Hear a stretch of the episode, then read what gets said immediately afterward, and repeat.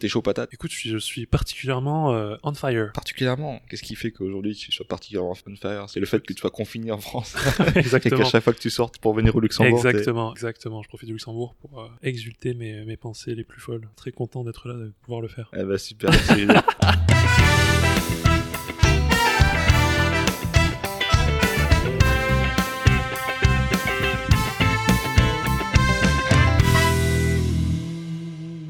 Salut à tous, bienvenue dans Fix It or Zip It, le podcast dans lequel on trouve des solutions concrètes aux problématiques de la société. En tout cas, on essaie, je m'appelle Ben et je suis votre hôte. Dans l'épisode d'aujourd'hui, on parle business avec un ancien collègue devenu ami depuis. Il nous fait un retour d'expérience sur son passé de consultant dans un cabinet de conseil bien connu, mais surtout du lancement en collaboration avec deux de ses amis dans business qui règle le manque de vision qu'ont les boîtes de conseil vis-à-vis de leurs clients et de leurs besoins. Il nous parle de son passif d'étudiant en école d'ingénieur avec un petit tacle aux étudiants d'école de commerce dont je faisais moi-même partie, des défis qu'il rencontre aujourd'hui dans son business et il nous donnera tout plein de conseils pour ceux et celles qui souhaitent se lancer. Les paroles d'un ancien consultant devenu entrepreneur, c'est tout de suite. Je vous souhaite une bonne écoute.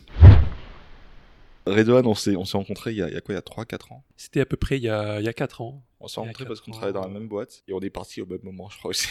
À peu près, exactement. on a abandonné en même temps en disant bon là c'est n'importe quoi, faut qu'on aille voir ailleurs. Comment t'es arrivé au luxe? Parce que moi encore aujourd'hui je me demande mais comment j'ai fait Écoute, moi aussi, je me pose la question. Je pense que c'est- ce qui fait qu'on se, qu'on s'entend bien, c'est qu'on a un peu des, des points communs à ce niveau-là. C'est qu'on sait pas comment on est arrivé au Luxembourg. Mais on y reste. Euh, mais on y est resté en tout cas jusqu'à maintenant. euh, mais c'est le cas de beaucoup de, d'expatriés hein, qui arrivent ici. euh. Il y a souvent une part de hasard, j'ai remarqué. Moi, dans mon cas, c'était mon stage de fin d'études que je devais faire à l'étranger. Donc t'as choisi le Luxembourg, le truc le, le, le moins étranger de la France. Alors certes, le moins étranger, mais aussi le moins connu. Donc c'est pas forcément une destination qui est prisée par les étudiants. Pour ma part, c'est un hasard. J'avais un, un ami à moi qui était euh, dans un autre euh, cabinet de conseil et d'audit euh, très connu, et euh, donc qui était au Luxembourg. Et c'est comme ça que j'ai connu ça. Et il m'a dit, bah écoute, euh, viens tenter ta chance ici. euh, c'est plutôt sympa. Je l'en veux depuis. euh, Sérieux de m'avoir dit ça. Genre tu lui parles plus, c'est c'est fini. Écoute, ça fait longtemps que j'ai plus de nouvelles, mais euh, non, en vrai, on s'entendait, on s'entendait bien, mais euh, c'est un petit peu par hasard, un petit peu par, euh, par le réseau que je suis arrivé ici. Et toi, du coup? Je sais pas. Mais je suis pas mécontent en vrai. Ici je me plais bien, malgré le fait que j'ai l'impression effectivement qu'il y a plein de gens qui débarquent ici de façon un peu euh, hasardeuse. Ils y restent. Et au final, euh, j'ai rencontré des gens qui finalement ont fait leur vie là, tu vois. Ils sont arrivés comme stagiaires, finalement ils sont, sont mariés, ils ont des enfants, ils ont divorcé ici. Le cycle de la vie. C'est ça. Donc euh, en 4 ans, t'es passé d'employé à auto-entrepreneur. Et euh, je voulais que tu parles un peu de ton de cette transition, ce qui t'a plu ou déçu au contraire dans ton expérience d'employé. euh. Alors, donc, si je devais résumer, globalement, le consulting, j'ai bien aimé. Mon côté positif, c'était vraiment, euh, comme on dit souvent, la diversité des missions, etc. Euh, le fait de rencontrer beaucoup de personnes, beaucoup de jeunes, du coup, on est souvent entre jeunes, on rigole bien. Ça peut, ça peut faire rire, mais euh, ça joue beaucoup l'ambiance. Au début, la courbe d'apprentissage, on apprend beaucoup en un temps finalement très court. Donc, je dirais que ça, c'est les principaux avantages. Après, il y a aussi eu des inconvénients qui finalement m'ont fait quitter ce, milieu. Pour l'instant, peut-être que j'y reviendrai dans quelques années, mais les inconvénients, c'est bah, finalement qu'on apprend très vite au début, mais on, atteint très vite aussi un plateau, je trouve, en termes de- d'acquisition de, connaissances, qui est propre au consulting. C'est finalement, on déploie toujours la même méthode chez les clients. Donc, euh, au bout de un an et demi, deux ans, on, peut avoir l'impression de tourner en rond. Deuxième aspect négatif, finalement, c'est les euh, certains collaborateurs. Donc là, je parle, euh, je pense plutôt euh, au niveau du management. On a beaucoup de gens qui, euh, qui n'ont pas forcément beaucoup de knowledge, mais qui se cachent derrière euh, certains aspects euh, politiques, etc. C'est un milieu particulier consulting, il faut le savoir avant d'y aller. Euh, on a des gens qui euh, se cachent derrière euh, seulement, on va dire, des, soft skills, mais non pas de, on va dire, de hard skills. Donc, on a des gens qui ne savent rien faire et qui donnent des directives qui sont souvent fausses, qui du coup mettent à mal les projets. Donc là, vous avez deux possibilités soit vous écoutez ce qu'ils disent, projet part en et ça vous retombe dessus, soit vous n'écoutez pas. Vous innovez, c'est ce que je, faisais souvent. Et là, soit on vous prend pour un génie finalement parce qu'on se rend compte que ça marche, Parfois, même si ça marche, finalement, les gens le prennent mal parce que c'est pas ce qu'ils avaient dit. Il y a des gens avec beaucoup d'orgueil, donc. euh, Clairement, il y a l'ego de la personne et surtout du management qui fait que Tout à fait. ça c'est c'est assez vrai ce que tu dis, mais j'ai l'impression que c'est présent un peu dans plein de boîtes, même euh, pas dans les big four ou pas dans les pas dans le milieu du conseil. Je pense que c'est propre à l'homme avec un grand H. Après, pour les points positifs que tu donnais, je trouve effectivement que c'est c'est finalement une école après l'école. Tu sais, en général, les gens, euh, ils rentrent en, en- dans des Big Four ou dans, dans les trucs de conseil après avoir certainement euh, voilà, eu un diplôme en particulier, genre Bac plus 5 ou autre. Et je trouve que c'est là où finalement ils apprennent vraiment à travailler, après avoir passé euh, 4 ou 5 ans à finalement euh, avoir appris des, des soft skills, les soft skills qu'on apprend, qu'on utilise après plus tard, genre en termes de travail, d'équipe, etc. Mais j'ai l'impression que c'est une école après l'école. Et comme tu dis, l'ambiance, elle est effectivement liée au fait que ben, c'est plein de jeunes qui sortent d'école et qui continuent et qui gardent cette mentalité. Exactement. Juste une remarque peut-être sur le fait que, remarque un peu polémique peut-être, mais je pense que tu parlais de, les- de type d'école où tu étais, hein, c'est-à-dire les, les écoles de commerce. Je suis désolé, hein, mais je suis obligé de revenir, Ah, vrai que toi, revenir sur ça. Donc effectivement, Oh je confirme que vous n'apprenez rien en école de commerce, hein, que c'est seulement axé sur les soft skills. Non, je, je- en fait, je retire ce que j'ai dit. je retire ce que j'ai dit sur l'école de commerce. En vrai, je, je fais partie de ceux qui, qui, euh, qui ne regrettent pas une seule seconde d'avoir fait une école de commerce. En fait, l'école t'apprend à apprendre. Et être euh, adapté sur plein de trucs. Et finalement, ça, c'est un soft skill, tu vois. Et, et donc, ces soft skills, finalement, ont une importance cruciale dans les écoles de commerce. Donc, euh, je te laisse finir sur euh, voilà, ta, ta vente d'école Ouais. d'ingénieur. Non, pas. Non, honnêtement, c'est pas. Pas de la, de la vente, mais c'est que j'ai souvent eu cette, cette réflexion, ce débat avec d'autres collègues consultants qui me, qui me disaient euh, que finalement, ce qu'ils ce qu'ils faisaient en école ne servait à rien. On entend souvent ça, oui, dans le monde du travail, etc. Et moi, je disais que j'étais pas d'accord, parce que je disais que ça dépendait de ce que, ce que les gens ont étudié. Et en particulier, je disais, bah écoutez, euh, peut-être que vous, vous êtes centré sur les soft skills en école, mais euh, si en école d'ingénieur, vous avez suivi un parcours plutôt technique, euh, vous avez aussi appris euh, des choses très importantes, surtout à notre époque, c'est par exemple programmer. Ouais. Programmer, on va pas l'apprendre dans un cabinet de conseil. On peut l'apprendre soi-même sur Open Classroom, par exemple, on n'a pas les, les citer. Mais euh, par exemple, en école d'ingénieur, quasiment tous les étudiants, même peu importe la spécialisation, euh, apprennent à coder. Donc ça, c'est un, un- vrai skill Ouais, ça, c'est clair. euh, et qui ensuite est aussi utile d'ailleurs dans les cabinets de conseil si vous orientez vers des, euh, des offres de services qui nécessitent des, des capacités un peu analytiques, de traitement de données, etc. Et c'est tellement utile qu'ils commencent à le faire plus jeune maintenant. Il y a des cours de, de, de coding. à- Tout à fait. Dès l'école primaire, il me semble, euh, très tôt, très tôt. Ça devient presque une nouvelle langue, comme on dit, même si je suis pas trop d'accord. Bon, la programmation, c'est pas vraiment une langue, mais euh, effectivement, le plus tôt, euh, plus tôt on commence, le mieux c'est, très clairement. Ouais. Mais non, pour ça, tu as raison, effectivement. Mais ce sont des, si tu veux, dans les écoles de commerce, il y a des électifs qui te donnent la possibilité d'apprendre tout ça aussi, tu vois. Donc je pense que tu as, un choix euh, personnel de chacun qui est, fait aussi de ne pas nécessairement euh, chercher à se, se spécialiser. Typiquement, moi, mon ambition en école, c'était d'être sûr que je puisse avoir un profil assez général pour après avoir des choix, tu vois. Donc je pense que c'est ma faute si j'ai pas euh, nécessairement cherché à apprendre un truc en particulier pour ensuite devenir expert dans, un domaine et ensuite le vendre directement euh, la première année de, mon expérience professionnelle, tu vois. Mais, euh, et puis aussi le fait que voilà, j'ai j'ai peut-être eu un, une orientation festive ou alors liée aux associations où je me suis impliqué assez plutôt que le parcours académique qui, était, qui passait peut-être en second plan, tu vois. Donc je pense que c'est un choix personnel aussi. Peut-être il y a des gens qui ont fait la même école que moi et qui ont appris beaucoup plus, tu vois, parce qu'ils sont, sont donné les moyens et ils ont décidé de le faire. Mais, euh, mais ça, moi, c'était peut-être, je suis pas un bon exemple, je pense, pour, euh, Mm. Mais globalement, en tout cas, moi, de ce que j'ai observé vis-à-vis de mes euh, anciens collègues euh, qui sortaient d'école de commerce, donc la plupart, hein, dans le cabinet de conseil, on est... ouais, ouais, beaucoup. les ingénieurs sont minoritaires, il faut le rappeler. Euh, de ce que j'ai observé, je dirais que euh, on a quand même assez peu de connaissances euh, techniques. Donc évidemment, on a quand même des connaissances en, en général en contrôle de gestion, comptabilité quand on sort d'école de commerce. Mais j'ai l'impression, sans vouloir polémiquer, que la somme de connaissances en école d'ingénieur est quand même plus élevée que la somme, si on peut dire, entre guillemets. En tout cas, en termes de hard skills. Après, je sais que vous peut-être vous formez plus sur les soft skills en école, en école de commerce, c'est possible. Mais globalement, en compétences, on va dire vraiment en ligne qu'on peut écrire sur le CV, je pense qu'il y en a quand même plus en école d'ingénieur, même si on fait aussi beaucoup la fête, bien sûr. Mais les meilleures fêtes sont plutôt en école de commerce, j'ai remarqué. Ah, ça, ça, ça date pour moi. Le problème quand tu cherches un taf, c'est que du coup, on va te demander l'expérience, pas à école, de la mise en pratique de ça. Tu vois, c'est pour ça que les écoles de commerce, elles te forcent à faire des stages souvent, elles t'obligent à, à, à faire plein de cas pratiques avec des collègues. Plusieurs fois, on fait des, des travaux en groupe, etc., pour être sûr qu'on puisse mettre en pratique ce qui a été appris dans, dans, dans les cours, en fait. Et c'est ça qui compte après pour, euh, pour l'employeur. Euh, tout à fait. Donc ça, c'est un discours qui évidemment vend les écoles de commerce. Euh, Je suis pas là pour vendre je comprends ce que tu veux dire. Après, je, je suis d'accord avec ce que tu dis. J'ajouterais quand même un point, c'est que un ingénieur ou un parcours quelqu'un qui a un parcours scientifique peut en dernière année euh, aller faire une année de master spécialisé en école de commerce Ouais. très facilement. Mais Euh, l'inverse, c'est vrai. hein. alors l'inverse, alors Ah, si, attention. des- Attends, j'ai failli Alors, le faire, moi. Alors l'inverse est vrai, euh, mais il est quand même limité. C'est-à-dire que quelqu'un qui fait 5 ans d'école de commerce, qui se pointe en dernière année, euh, je sais pas, dans une école n'importe laquelle d'ingénieur, il va falloir qu'il s'accroche. Il va vraiment falloir qu'il s'accroche techniquement. Euh, je pense qu'il va l'été euh, juste avant, avant la rentrée, je pense qu'il sort pas de chez lui. Mais tu sais, c'est exactement ça la beauté de la chose, c'est que l'école de commerce nous apprend à apprendre. Ce qui Oui. fait qu'ensuite, en un an, on est capable d'ingérer d'ingérer. Ouais. et de digérer ensuite tous les, euh, tout, tout- voilà, tout le programme d'école d'ingénieur. Donc, euh, je trouve qu'au contraire, en fait, c'est peut-être Je une sais marque pas. J'irai peut-être pas jusque-là. J'irai peut-être pas jusque-là en termes d'apprentissage. En fait, la, moi, la principale différence que je, que je constate entre les écoles de commerce et écoles d'ingénieur, c'est que, mais c'est qu'en école de commerce, il n'y a pas de progression d'année en année en fait. C'est-à-dire que un étudiant peut arriver juste après le bac. Moi, j'ai l'impression qu'on peut le propulser directement en dernière année d'école de commerce. What? Et qu'il va pas être complètement perdu. Ah, Si on, on, fait fi de son passé, s'il est assez intelligent, je pense qu'on le met en dernière année, il peut avoir son diplôme. Parce qu'en fait, la somme, c'est pas, euh, pas une suite linéaire. C'est la différence des parcours scientifiques. Si quelqu'un fait un master en mathématiques, par exemple, ou un diplôme d'ingénieur, euh, en fait, il y a 5 ans d'études parce qu'en fait, chaque année, on construit les bases pour l'autre. Euh, alors en fait, je pense que ton point là, c'est de dire que les cours sont tellement différents au enfin, dans le cursus d'école de commerce qu'au final, tu n'as pas besoin de... de ouais, ouais. alors j'ai réfléchi à ça. Il me semble qu'en fait, oui et non. Oui, dans le sens où au final, l'école de commerce est, faite pour qu'en dernière année, tu puisses choisir une spécialisation. Là, ce que tu dis, je pense, c'est peut-être plus vrai pour la première et deuxième année.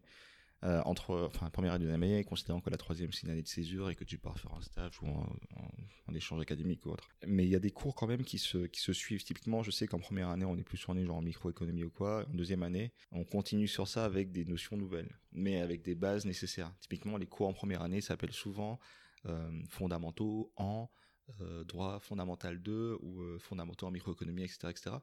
Parce qu'en fait, l'école de commerce en première année, elle prend souvent des, euh, divers, tu vois.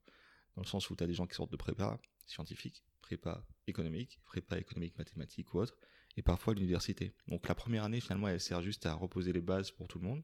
Et c'est ensuite, quand ces bases sont... Donc parfois, c'est vrai que c'est assez frustrant parce que par exemple, tu as des gens qui vont étudier un truc en économie par exemple du coup ou en gestion et du coup c'est un peu plus tourné ce qu'on fait en école de commerce donc la première année effectivement sera peut-être un peu plus simple pour eux quand des gens qui ont fait des mathématiques c'est euh, enfin que des maths ou une école une prépa en ingénierie bah, ils vont galérer davantage donc peut-être euh, d'avoir un apport en termes de, travail un peu plus fort à la première année et tout ça en fait à la fin de l'année est genre euh, normalement équivalent et en, enfin, en deuxième année, du coup, tu fais un vrai travail qui est nouveau par rapport aux fondamentaux que tu as appris auparavant. Après, tu as l'année de césure et la dernière année, spécialité. Donc, quand tu dis qu'à chaque fois on peut prendre une personne et le propulser directement en dernière année, euh, c'est un peu compliqué quand même par rapport à la spécialité qui entraîne que ben, du coup pour être accepté dans ces spécialités, en master en particulier, ben, il faut avoir des compétences. Passage en deuxième année implique que tu as déjà les fondamentaux. Donc si tu sors d'une prépa euh, voilà, mathématiques supérieures, tu fais maths spé, ensuite tu rentres en admission sur titre dans, un, dans une école, et eh ben tu vas être galéré davantage que quelqu'un qui a étudié ça auparavant. Mais, euh, mais j'entends ton point. Et as fait, toi, tu as fait une dernière année ensuite en école de commerce ou tu t'es arrêté en ingénierie? Non, j'ai pas fait. Euh, je suis jamais en école de commerce. Euh, je suis resté en école d'ingénieur. Mais, mais du coup, c'est marrant. alors, j'ai une question pour toi qui, disait que tu étais auto-entrepreneur maintenant. Est-ce que du coup, t'as pas un manque en termes d'éducation, tu vois, du fait que bah, t'as pas eu cette espèce de cours entrepreneuriat, genre l'ambiance école de commerce, au final, on te met ça dans la tête très tôt. Tu as des cours où tu discutes avec des entrepreneurs, tu as des, des, cours sur euh, la fiscalité, tu as des cours sur plein de choses qui font qu'au final, ça peut peut-être t'aider à lancer ensuite ta boîte, ce qui est euh, l'un des objectifs de plein d'écoles de commerce. Hein. Il y a des masters en entrepreneuriat et autres. Est-ce que tu avais ça en école d'ingénieur ou est-ce que du coup, tu te formes maintenant avec, euh, sur le tas, ce qui est complètement possible aussi, tu vois, mais quelle était ta stratégie en sortant d'école? Est-ce que tu t'es dit que tu allais devenir auto-entrepreneur et auquel cas tu as essayé de rentrer dans une école de commerce? Ou est-ce que tu t'es dit que de manière tu peux tout apprendre tout seul et que l'école de commerce, comme tu disais tout à l'heure, ça sert à rien? Alors, euh, en résumé, euh, oui, mon avis, c'était que pour l'entrepreneuriat, l'école de commerce ne sert pas à grand-chose. Euh, c'est un avis qui est personnel, mais qui est aussi partagé par, par plusieurs personnes que je connais, qui ont fait des écoles de commerce et qui ont lancé des boîtes. Notamment un ami qui a lancé une boîte qui marche très très fort, qui est passé en école de commerce, et je l'avais de, j'ai déjà demandé. Et il m'a dit que non, l'investissement n'en valait pas la peine, ça n'avait pas beaucoup servi pour l'entrepreneuriat. Pour revenir ensuite sur le fait de se dire, bon, pourquoi ne pas aller en, école de commerce si on veut monter une entreprise plus tard Il faut savoir que de plus en plus, les écoles, les écoles d'ingénieurs euh, proposent des parcours entrepreneuriat. Donc c'est un parcours que d'ailleurs j'ai suivi en dernière année quand j'étais étudiant. Ah d'accord, tu savais ça explique. Donc j'ai suivi un parcours où on avait euh, des cours donc de marketing, de stratégie, de finance, d'entreprise. Euh, j'ai participé à un concours également sur, sur, six mois pardon, qui s'appelait les entrepreneuriales, où on simulait euh, la création d'une entreprise avec des coachs, etc., des entrepreneurs, un vrai concours. T'as créé quoi comme Ah pardon, pardon. Ouais, nous à l'époque, donc c'était, j'étais le lead de l'équipe de quatre personnes. Et le projet, c'était une application pour les cyclistes pour qu'ils puissent se retrouver et rouler ensemble. Ça s'appelait Cycling Sessions et on avait gagné le prix à l'époque du meilleur pitch vidéo que je te ferai regarder, j'espère, un jour. Et, ça m'a, honnêtement, ça m'a beaucoup servi. Hein. On, a, beaucoup appris, euh, tant sur le plan théorique qu'un petit peu sur le plan pratique, on va dire. Tu vois, c'est ce que je trouve, c'est ce que beaucoup d'écoles font, euh, d'écoles de commerce en particulier, genre ces espèces de mise en pratique, c'est des, des cas comme ça. On a beaucoup en école de commerce, donc en fait, on n'apprend pas, si tu veux. Ou alors, je pense, on choisit de ne pas apprendre quand c'est euh, quand ce sont des cours, parce que tu vois, c'est un peu rébarbatif, quoi. T'es là, t'es en cours, tu dois suivre le truc. On a tellement de cas pratiques à côté, de business case, de business game, de, gens qui interviennent et qui nous font jouer, effectivement faire des concours comme ça, et puis il y a le milieu associatif aussi qui fait qu'on est vachement investi, avec un bureau qui est élu et du coup qui doit agir vraiment, qui a des responsabilités autres, et aussi euh, bah, tous les gens qui sont dans l'association, qui ont des, particularités d'une part et surtout des, bah, des, rôles à, titrer, euh, font qu'au final on a cette expérience pratique qui sert ensuite dans la création d'une entreprise ou même dans, dans le travail, tu vois. Ouais, non, ça aide beaucoup. C'est à la mode en ce moment ce, genre de parcours en école d'ingénieur, en école de commerce surtout, enfin de partout. On a de plus en plus d'incubateurs, etc. Et on a euh, ce qui est intéressant aussi dans ce type de, de, parcours, c'est qu'on peut aussi euh, networker. Et ça, c'est aussi très important. Se faire un réseau euh, auprès d'entrepreneurs. Tu l'utilises toi ton réseau d'école là en ce moment ou pas? Oui, exactement. Honnêtement, oui. Oui, oui, je l'utilise. Très clairement, c'est une méthode d'approche pour des clients. J'utilise parfois le fait qu'ils sortent du même réseau de groupes d'écoles d'ingénieurs pour les approcher. Donc c'est un point commun qu'on a. Et... Je pas demandé si tu voulais parler de ce que tu fais. Alors euh, c'est assez drôle parce que finalement on est parti sur ce projet euh, notamment à cause de entre guillemets de mon ancienne boîte. On s'est rendu compte qu'il manquait euh, clairement de que les personnes qui devaient vendre des projets euh, de conseil manquaient clairement de vision sur les entreprises qu'ils visaient, euh, sur leur marché et sur les besoins des entreprises. On s'est rendu compte qu'il y avait vraiment un vide à ce niveau-là. Et euh, donc on est un groupe d'amis, surtout à Marseille, on s'est posé la question de comment améliorer ça. On s'est dit, bon, où est-ce qu'on pourrait trouver l'information Où est-ce qu'elle serait disponible? On s'est rendu compte qu'il y avait beaucoup d'informations sur le web et en particulier, on s'est rendu compte qu'on pouvait utiliser de manière indirecte les offres d'emploi qui sont publiées sur les, euh, sites d'emploi pour identifier les besoins qui sont du coup directement exprimés par les entreprises. Donc l'idée de base, c'est de se dire qu'une offre d'emploi est l'expression d'un besoin particulier. Donc dans une offre d'emploi, on va retrouver euh, le besoin en cours dans un domaine particulier, euh, on va retrouver les, les technologies utilisées par l'entreprise, on va retrouver beaucoup de choses. du coup, on prend ces données, on les agrège, on crée une base de données et ensuite, on propose tout ça dans un dashboard pour être à même d'effectuer des recherches dans des secteurs divers et de trouver quelle, entreprise a besoin de quoi particulièrement. Donc c'est l'idée du projet. Euh, donc on a déjà développé le côté technique bien avancé. Donc on a déjà la plateforme qui marche, qui fait ce qu'on appelle du web scrapping, qui va chercher toutes les offres d'emploi, qui ensuite agrège toutes ces données et permet de retrouver, par exemple, si vous, êtes un consultant euh, SAP, euh, vous voulez savoir qui utilise SAP en France, euh, nous, on est capable de vous sortir cette information de manière euh, très rapide. Donc en fait, vous pouvez servir non seulement aux boîtes de conseil, mais aussi aux gens qui cherchent juste un, taf, quoi. Alors pourquoi pas? Pour l'instant, on n'attaque pas ce marché. Euh, on essaie de pas trop s'éparpiller. On y avait pensé au début, mais il y a vraiment déjà beaucoup d'acteurs à ce niveau-là. Nous, l'idée pour l'instant, c'est plutôt d'utiliser ça pardon, de manière indirecte. Et donc, de... on vise à la fois les, les boîtes de consulting et aussi les départements sales et marketing des entreprises qui visent à faire de l'hyper-personnalisation dans leur approche. Donc typiquement, on a un cas client, c'est un client qui, dans le domaine du software, du logiciel, qui cherche à trouver de nouveaux clients qui utilisent des solutions concurrentes. Donc typiquement, il veut savoir où sont ses concurrents. Donc on est capable de lui dire où est-ce qu'ils sont exactement. Et on peut lui dire, ben, écoute, tu peux attaquer ce client en particulier, il utilise cette technologie. Tu le sais quand tu approches le client, et du coup tu peux euh, personnaliser ton approche. Je te sens passionné dans, ce que tu nous dis euh, par rapport à la boîte où on travaillait auparavant. Quand on, quand on travaillait, c'était pas la même, la même passion. Alors, c'était peut-être pas la même énergie, ouais. Là, c'est le fait d'être à ton compte, c'est le fait que tu sois responsable de tout. Qu'est-ce qui fait que tu as cette motivation comme entrepreneur plutôt qu'employé? Alors, euh, ouais, non, j'étais aussi motivé quand même quand j'étais employé. Alors oui, non, à la fin, il y a toujours des côtés négatifs. effectivement, oui, parfois un petit peu, un petit peu déçu, mais globalement, moi, je garderais quand même une, on va dire une impression positive de mon, de mon passage jusqu'alors, on va dire, du salariat jusqu'à maintenant, on va dire. Après, ce qui motive plus, c'est que maintenant, on n'a pas le choix, il faut être motivé. Voilà, c'est tout. En fait, la motivation, c'est plus une option. C'est-à-dire qu'en tant que salarié, on peut être démotivé à certains moments. Ouais, mais la source, du coup, c'est toi qui l'impose, alors que quand tu es dans une boîte de conseil en particulier, souvent tu as un manager ou enfin, quelqu'un qui soit te pose une carotte et du coup, il te dit voilà, tu peux avoir ça à la fin de l'année avec ton bonus, soit euh, il te motive parce que du coup, il est trop bien, t'aimes bien travailler avec lui et autres. Exactement. Euh, là, c'est complètement différent. Euh, là, du coup, c'est plus le manager qui met la pression. C'est le fait de devoir trouver des clients et c'est les clients eux-mêmes qui parfois mettent la pression. Donc en fait, c'est différent. C'est à la fois, mais c'est quand même similaire en ce sens où on a quand même une pression qui est présente. Après, non, la motivation aussi, je dirais, j'ajouterais que c'est aussi le fait de créer son propre projet et de tester l'idée et de voir si euh, ce qu'on dit est cohérent ou pas euh, vis-à-vis du marché. Ça, c'est clairement très intéressant de tester une idée, euh, une idée pour le coup technique, donc faire un projet de développement, etc. Ensuite, faire un peu de marketing, sales, etc. C'est un peu toucher à tout ça qui est intéressant. Ou, par exemple, dans le monde du conseil, on est plus affilié, on va dire, à l'exécution, etc. On on pas, on n'a pas une vue globale en général sur tout le cycle de vente et le cycle de développement de produits, par exemple. Cette idée, tu l'as eu genre euh, dernièrement ou en fait tu travailles ça depuis que même quand tu sortais d'école, tu dis allez, je vais, je vais lancer mon truc Alors, euh, moi, c'était en école d'ingénieur que j'ai compris que le salariat n'était pas fait pour moi. sans avoir. euh, Sans y avoir, ouais, sans y avoir, exactement. Je sais pas, une espèce d'intuition bizarre. Un sixième sens, septième sens peut-être. Et en fait, ce qui se passe, c'est que j'ai rencontré euh, mon cofondateur en dernière année d'école d'ingénieur. Et on avait la même impression, en fait. On s'est très vite entendu. On s'est dit, mais qu'est-ce que c'est que ça?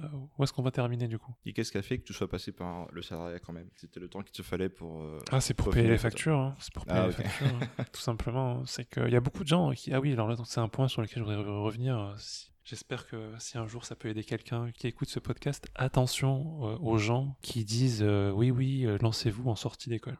Il y a un ouais point qui ne précise jamais, mais qu'il faut vraiment garder, garder à l'esprit c'est lancez-vous en sortie d'école si vous avez des parents très riches derrière vous.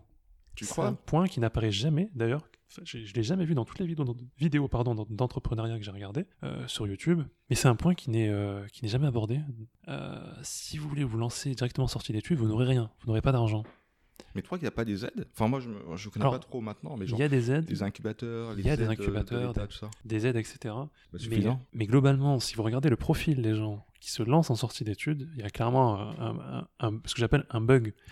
c'est typiquement, vous voyez des gens qui font des écoles de commerce, donc du coup payantes, si je comprends bien, sauf si on fait une alternance. Je sais qu'il y a des dispositifs pour éviter un peu de payer parfois, Mhm.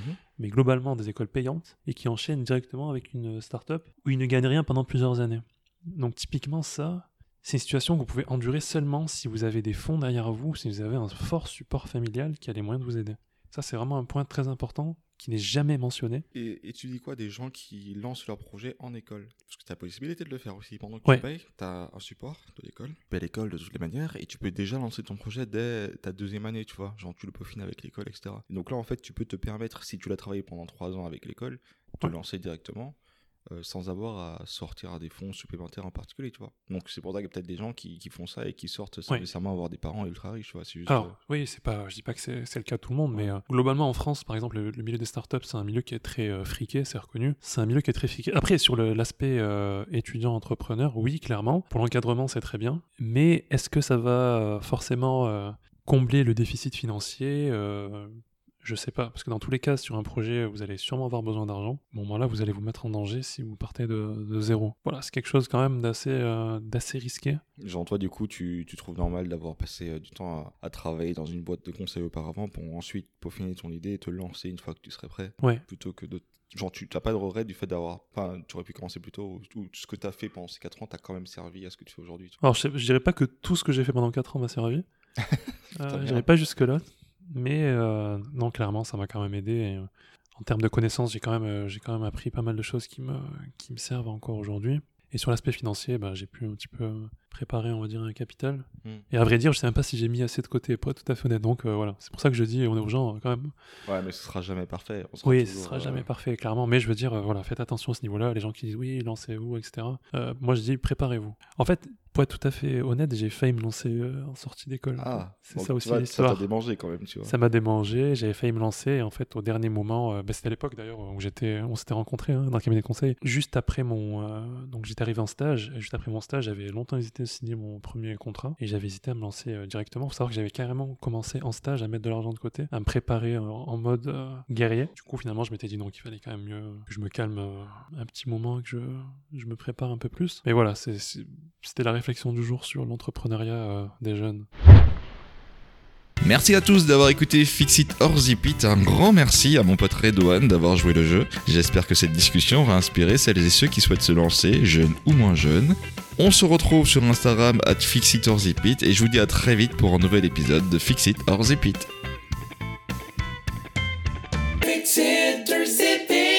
Merci beaucoup Ben pour ton invitation. Euh, J'ai vraiment apprécié euh, cet échange.